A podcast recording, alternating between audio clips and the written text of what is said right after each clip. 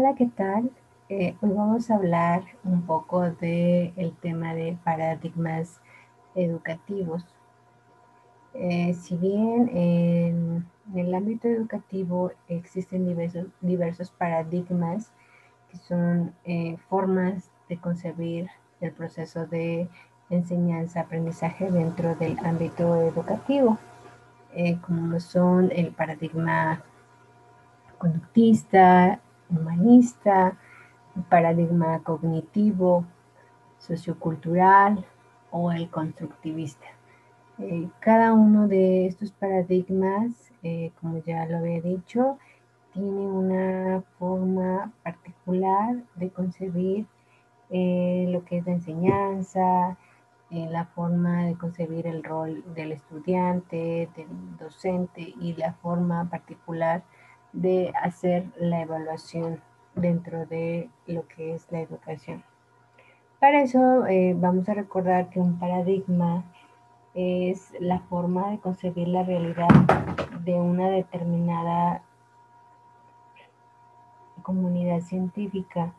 Eh, cada paradigma con estructura definida, compuesta de supuestos, de teorías, eh, fundamentos epistemológicos, etc. Eh, vamos a empezar con el paradigma, el paradigma conductista. Eh, este paradigma, como su nombre lo dice, estudia la conducta del ser humano con un método deductivo y con un comportamiento que puede ser observable, medible y cuantificable. Este eh, paradigma o modelo es basada en lo que es el estímulo y respuesta, donde aquí los conocimientos del, del estudiante o del sujeto son acumulaciones de asociaciones entre estímulos y respuestas sin alguna organización estructural. Y está fundamentada eh, precisamente en el uso de la metodología experimental donde eh, se plantea que la conducta es el resultado del ambiente y su asociación por medio de la experiencia. Ahora bien, eh, este paradigma eh, tiene como representantes a Skinner, a Watson, a Dormer, a Thorndike, entre otros. Asimismo, eh, ¿qué aportes eh, da la educación? Eh, es el arreglo adecuado de las contingencias de reforzamiento, la programación instruccional basada en el análisis de las respuestas de los alumnos. Como ya lo había dicho, el aprendizaje es producto de una relación entre el estímulo y respuesta y aquí eh, se considera que el aprendizaje únicamente eh, ocurre cuando se observa un cambio en el comportamiento del estudiante. Es por ello aquí que el papel del maestro o el docente es concebido como programador, donde hace arreglos de contingencias de reforzamiento para enseñar y percibe el aprendizaje como algo mecánico y reduccionista y por ende maneja los recursos conductuales. Aquí el alumno, eh, su papel que desempeña eh, es el sujeto eh, cuyo desempeño y aprendizaje escolar pueden ser arreglados por el exterior o también basta con programar adecuadamente los insumos educativos para que se logre el aprendizaje de conductas académicas deseables. Eh, aquí el alumno eh, tiene un aspecto dócil en cierta manera, donde el respeto a la disciplina impuesta y por ende se da lo que es la pasividad. Entre las técnicas de enseñanza, aquí deben ser claras, eh, lo más sencillo que se pueda, pueda dar. y aquí también ah, permite que los alumnos avancen a su propio ritmo. Eh, en cuanto a la evaluación, uno de los objetivos dentro del proceso precisamente de la evaluación es aquí según la conducta observable, está centrada en los productos del aprendizaje del alumno. En el paradigma humanista, eh, aquí nos habla de que este paradigma, eh, una de las aportaciones que da a la hora de tratar de comprender a un alumno, aquí dice que hay que verlo de forma integral, por lo que el ser humano requiere de vivir en grupo para crecer y de esta manera se fomenta el aprendizaje tanto significativo como participativo. También este paradigma promueve una educación basada en el desarrollo de una conciencia tanto ética, altruista y social, por lo que se promueve el respeto a las diferencias individuales. Este eh, paradigma está centrado en la persona, en este caso está centrado en el estudiante. Dentro de los representantes científicos tenemos a Maslow, a Carl Rogers, a Fromm, entre otros.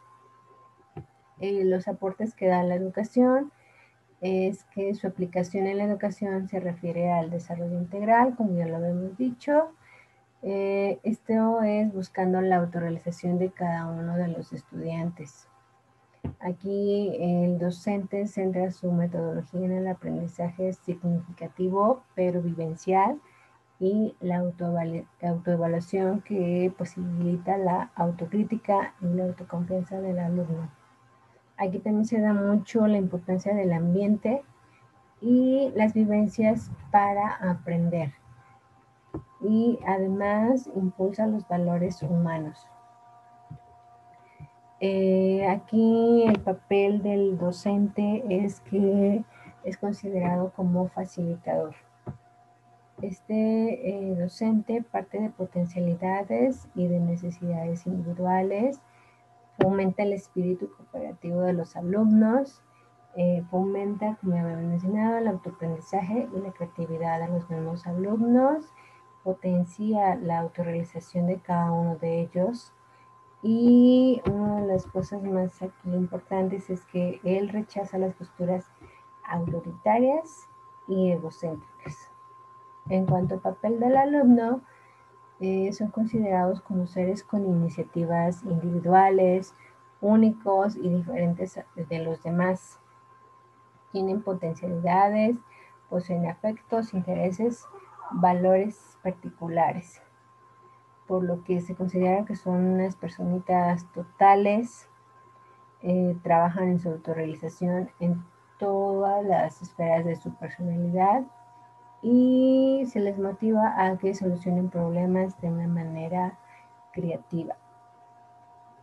En cuanto a la evaluación, eh, se propone precisamente la autoevaluación como recurso que fomenta la creatividad, la autocrítica y la autoconfianza de los mismos estudiantes. Ahora bien, eh, en cuanto al paradigma eh, cognitivo, este paradigma también es llamado en psicología como instruccional eh, este paradigma estudia las representaciones mentales con tendencias hacia el constructivismo. Eh, concibe como parte fundamental enseñar a los alumnos las habilidades de aprender a aprender y a pensar de forma eficiente, de forma independiente del contexto instruccional. Eh, aquí también en este paradigma la actividad mental es inherente al hombre y debe ser desarrollada por cada uno de los alumnos. Dentro de sus representantes eh, tenemos a Vygotsky, a Gagner, a Usubel, a Gardner, entre otros.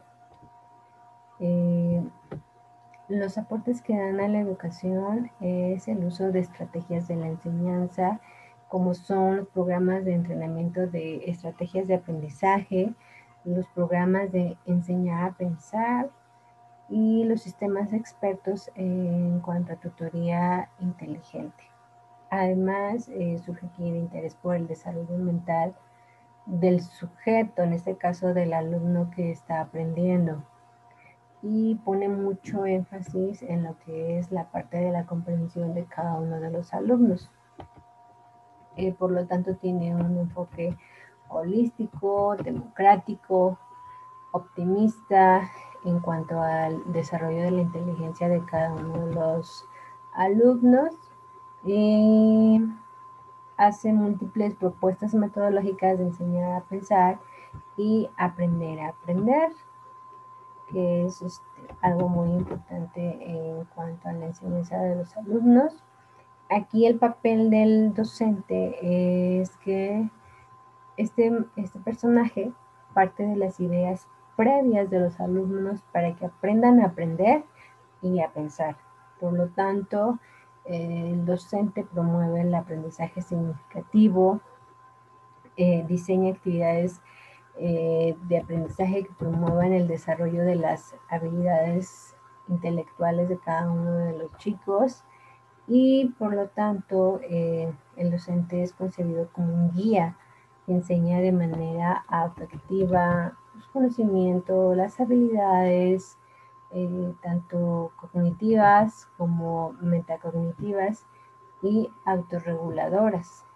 En cuanto al papel del alumno, es considerado como un sujeto activo, procesador de, la información, quien es el que posee una serie de esquemas, planes y estrategias para aprender a solucionar problemas que se le enfrenten. Eh, también se parte de que el alumno posee un conocimiento previo, un conocimiento eh, acorde a su nivel de desarrollo cognitivo, el cual se programa experiencias sobre hechos que promoverán los aprendizajes significativos. Por lo tanto, este alumno eh, lo considera como un procesador activo de la información.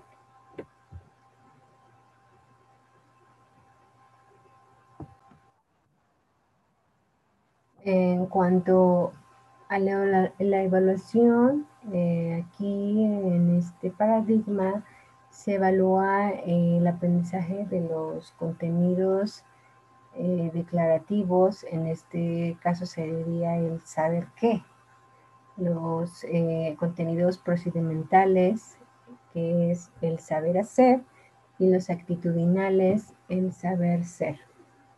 Por lo tanto, es una evaluación de los procesos de aprendizaje. Eh, se utilizan aquí cuestionarios de autorreporte y de productos eh, finales, por lo que las tareas se realizan usando diversas estrategias que el docente puede, puede darle. Eh, ahora vamos a ver el paradigma sociocultural en este paradigma se considera que el individuo no es la única variable en el aprendizaje, eh, su historia personal, su clase social, su época histórica, las herramientas que tenga a su disposición son las variables eh, que no solo apoyan el aprendizaje, sino que son parte integral del alumno. En este caso, eh, para Vygotsky, en este paradigma, la relación entre sujeto y objeto de conocimiento no es una relación tanto bipolar como en otros paradigmas. Para este eh, representante se convierte en un triángulo de cierta manera abierto en el que las tres vértices se representan por el sujeto, el objeto de conocimiento y los instrumentos socioculturales. Eh, aparte de Vygotsky, otro de los representantes es Brunner, es Brown, es Colin, entre otros. Eh, ¿Qué aportes da a la educación este paradigma? Eh, aquí nos habla de que este paradigma, eh, lo que es la planeación y desarrollo de la enseñanza a partir del nivel de desarrollo real y también del estímulo al desarrollo potencial, nos da un modelo de enriquecimiento escolar e instrumental ya que promueve el aprendizaje cooperativo, el proyecto de escuelas, eh, aquí incluyendo las escuelas bilingües, y la concepción de una evaluación un tanto dinámica. El papel del docente en este paradigma se considera que es el experto que enseña en una situación eh, interactiva su, su participación en el proceso instruccional eh, para la enseñanza de algún contenido en cuanto a conocimientos, habilidades, procesos, lo da en un inicio de manera directiva. Eh, posteriormente, con los avances del alumno en la adquisición o internalización de los contenidos, va reduciendo su participación a nivel de un espectador empático. Eh, por lo tanto, aquí eh, en este paradigma el profesor se considera como un agente cultural que enseña en un contexto de prácticas y de medios eh, tanto sociocultural, a través de actividades juntas y un tanto interactivas. En cuanto al papel del alumno, es considerado como un ente social y protagonista. y además, eh, este, este ente social y protagonista es producto de las múltiples interacciones sociales en que se va involucrando a lo largo de su vida escolar, y no solo escolar, sino también fuera del ámbito escolar. Eh, por lo tanto, aquí el alumno reconstruye sus saberes. En cuanto a la evaluación, eh, ya habíamos mencionado, se propone una evaluación dinámica eh, diagnostica el potencial del aprendizaje y la evaluación está centrada en considerar los procesos en camino de desarrollo y el llamado potencial de aprendizaje. Ahora bien, en cuanto al paradigma constructivista, eh, aquí el aprendizaje para este paradigma siempre debe estar construyéndose por cada uno de los estudiantes. Por lo tanto, eh, la educación, el aprendizaje, es el esfuerzo consciente de adquirir conocimientos nuevos o nuevas modificaciones conductuales que el aprendizaje le otorgue a cada uno de los alumnos. En cuanto aquí, eh, la enseñanza es concebida como producto del medio social, donde la interacción y apoyo de todos eh, van a hacer que cada uno de los estudiantes vaya aprendiendo eh, la enseñanza que se le está otorgando. Aquí eh, el aprendizaje es considerado como la experiencia que se da entre el docente y el alumno tan, incluso con el medio cultural en el que el alumno se desarrolla. Por lo tanto, eh, las estrategias y las técnicas que se utilizan eh, aquí, eh, la información que el docente da, lo da con un objetivo, cuál es que se construyan los significados por los alumnos eh, e implique una modificación de su estructura. Eh, por lo tanto, aquí el rol del docente es considerado como el guía de la experiencia del estudiante, que facilite el conocimiento se asimile a la experiencia del estudiante. En cuanto al rol del estudiante, este es considerado como un colaborador activo, en donde el medio a su alrededor es el que le da la información o los estímulos para dar experiencia. En tanto, el estudiante construye sus propios significados con la información presentada. en cuanto a la evaluación, eh, aquí los métodos y los medios eh, son utilizados de manera estratégica para saber cómo llegó a la experiencia y conocimientos adquiridos a través del tiempo los estudiantes. Eh, por lo tanto, el estudiante, conforme su aprendizaje, sin que solo sea trabajo del alumno, sino que también este aprendizaje sea en colaboración del docente. Pues bien, como verán, o como ya vieron, eh, cada uno de los paradigmas tiene, eh, como ya lo había mencionado, eh, una manera diferente de concebir lo que es el rol del estudiante, concebir el rol del docente, algunos son toma como facilitador, otros como guía, otros como colaborador. Algunos paradigmas eh, son más eh, enfocados en el aspecto humanista, por ejemplo, que es enfocado en lo que es la persona, otros son enfocados en la parte conductual, lo que es la parte sociocultural.